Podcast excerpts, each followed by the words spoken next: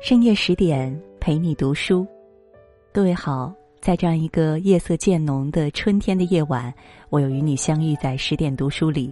我是林静，我在美丽的泸州，安徽合肥向各位问好。今晚要和大家共同分享到的这篇文章，来自于作者韦小维所写到的：凌晨两点加班到进 ICU，老板却只说了两句话。读完以后呢，也欢迎大家在文章的底部给我们点赞留言。有一次，我跟一群以前四大同事聚会，聊起以前特别拼的 Linda 同学，她从来都那么努力，凡事做到一百分。离开后应该过得很不错吧？跟琳达特别熟的朋友说，他最近才因为心脏问题进了一趟 ICU。我咋一听感觉挺惊讶的？我不知道多重的病才会让一个人进 ICU，但是他是年轻的呀，三十岁出头，这样的年纪应该跟这种重病房离得很远才是。我突然感觉到一种。莫名的恐惧，怎么就进了 ICU 呢？跟他特别熟悉的朋友说，加班啊，天天加班，天天加到凌晨两点后。我想起自己之前在事务所也跟琳达共事过，为了一份报告，她可以稳稳的坐在办公室，从清早八点一直到半夜十二点，对着电脑动也没动过。一整天就靠早上早有预料带来的一袋面包过活。这个女生还一度成为我佩服的对象，努力尽责肯干。不知道他的病情到底怎么样了？朋友叹了口气说：“哎，他说病的时候倒没觉得难过，最伤心的一刻是他老板只提了两个疑问句：你为啥要做到这么晚？”活该！你都进医院了，能不能先好好把工作交接给小 H 啊？他的下属。听完，我本来只是内心涌起恐惧，现在是背脊上划过了悲凉。人在生活中往往都很容易有一个错觉：我疯狂的给老板卖命，就能得到晋升、金钱和老板的赏识。事实上，我且不说健康比晋升和金钱重要，就光老板的赏识这一点，往往对方关注点不是你有多么努力，有多以公司视为己任，而是你如果一旦没了，他能找谁接替着干？就是这么凉薄，这么现实。拿命换钱的年轻人，往往钱拿了之后又还给了医院，还顺便给下面的人挪了个位。我想起李开复写的《向死而生》，有一段话深深触动了我。我正处在人生最好的时候，我身上还带着经历过苹果、微软和谷歌打磨过的光环。投资人对我信赖有加，我在微博拥有五千多万粉丝，一切一切几乎可以算得上是完美无缺了。可是褪去光环，我此刻。只是一个呼吸之间就会顿失所有的病人。看看李开复之前写的书，书名都是《做最好的自己》，与未来同行，世界因你不同。一看封面就是满满的鸡血。直到因为一场突如其来的淋巴癌，他才开始思考为什么自己会得这个病。可能是北京的雾霾。可能是自己每天工作到凌晨三点的习惯，可能是讲求效率造成的极度精神紧张。无论哪一个可能，最终的结果就是，过去没日没夜的拼搏，此刻换成了一次又一次跟死亡之间的讨价还价。在此之前，李开复长期每天只睡五个小时，而且是睡得像个婴儿一样。大家别误会啊，不是睡得特别香甜，而是睡一阵起来一阵，收回邮件又回去躺下。这种间歇式的睡眠，被夜奶折腾过的妈妈都懂。和很多习惯了自虐的工作狂一样，李开复将什么放空、发呆、散步之类的事情都看成不可理喻的浪费时间。然而，没有弹性的人生就像紧绷的橡皮筋，绷着绷着就断了。直到极度痛苦的治疗之后，他才发现原来没事去爬爬山，让身体微微出汗，或者跑老远的路从台北去淡水看一场日落，蹲在地上拿手机拍一个小时的毛毛虫，也是蛮有意思的。直到病了，病入膏肓，他才顿悟。不理性的拼命，表面是一种无条件的付出，其实骨子里是对名利压榨式的索取。我们现在喝的鸡汤实在是太多了，对财务自由的渴求总是一褪去就被满上。然而最要命的是，大多数人都认为财务自由就等于拼了，拼了就等于熬夜工作。我记得有一次在微信上跟我的老板和合作方开会，提了数个方案都得不到双方的满意。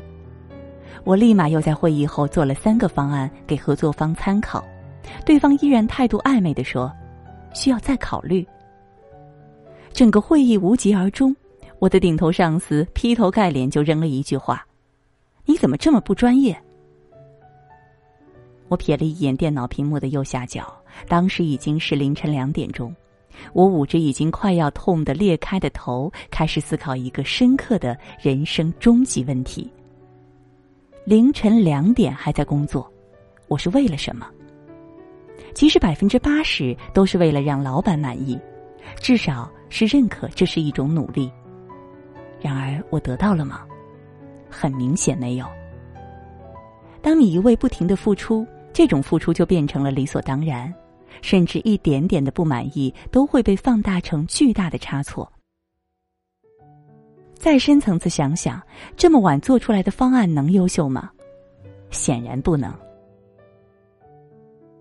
熬夜去开会、工作、做决定，简直就是一件输了自己也讨好不了世界的事情。然而，这样的事情经历多了，我渐渐发现自己身体素质以几何速度急速下降。最明显的就是咳嗽，一直咳，把肺都要咳出来了，好几个月无法好转，连睡觉都无法入眠。当一张感染指标已经超过正常三倍的诊断报告放到我面前的时候，我终于知道自己得了肺炎。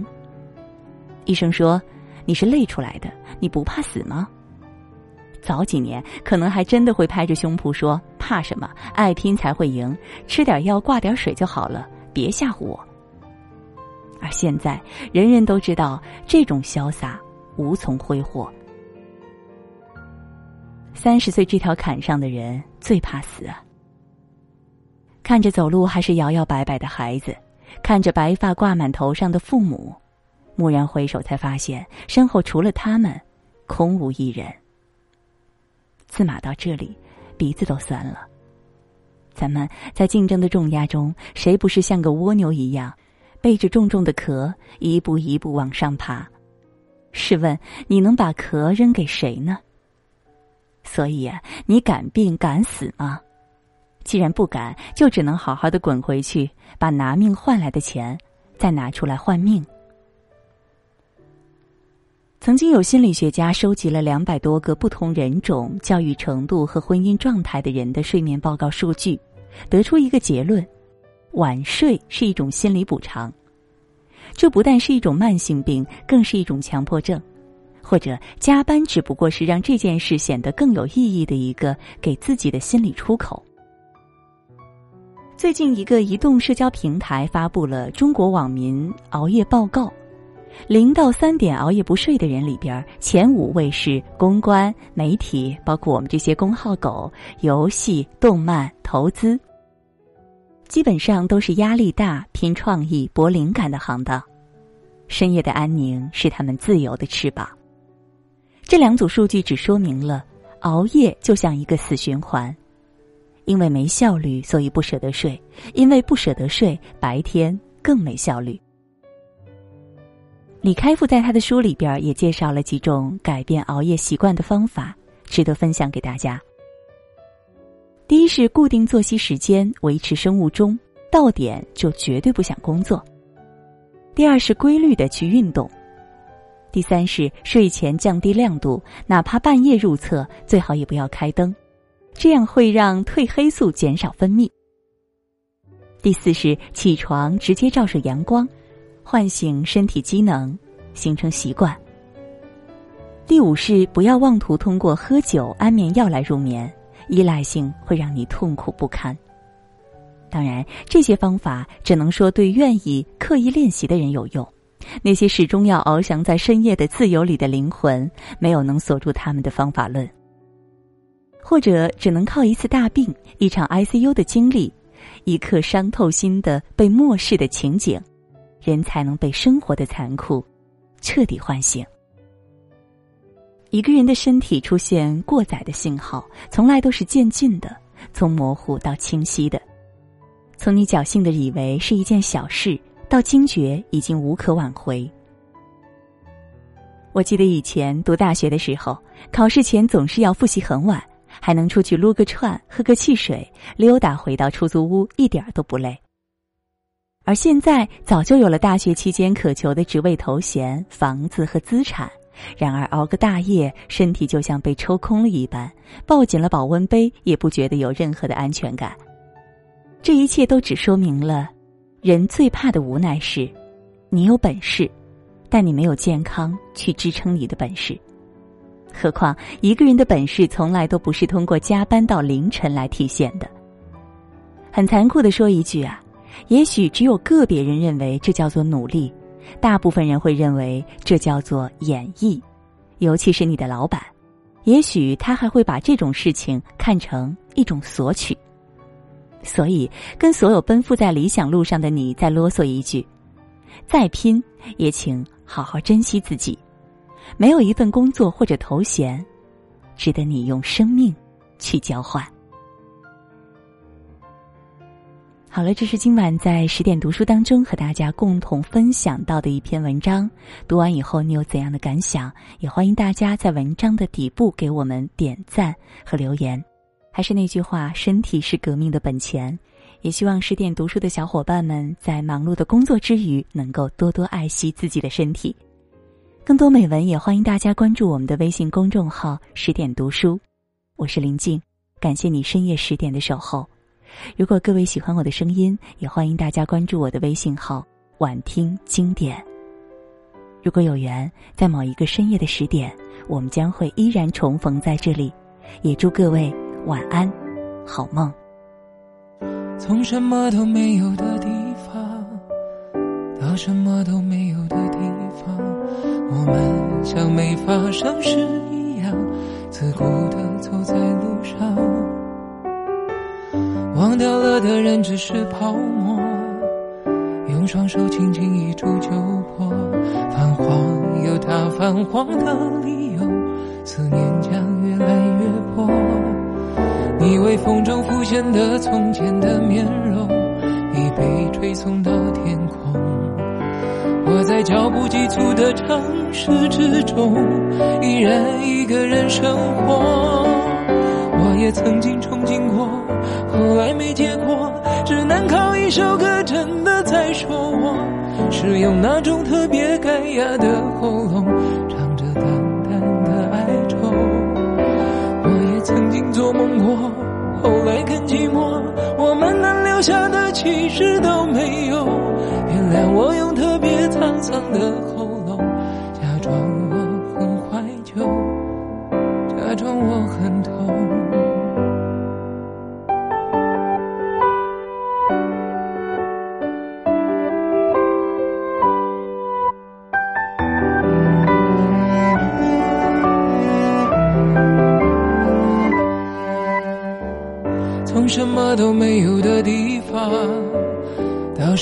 都没有的地方，我们像没发生事一样，自顾地走在路上。忘掉了的人只是泡沫，用双手轻轻一触就破。泛黄有它泛黄的理由，思念将越来越薄。你。微风中浮现的从前的面容，已被吹送到天空。在脚步急促的城市之中，依然一个人生活。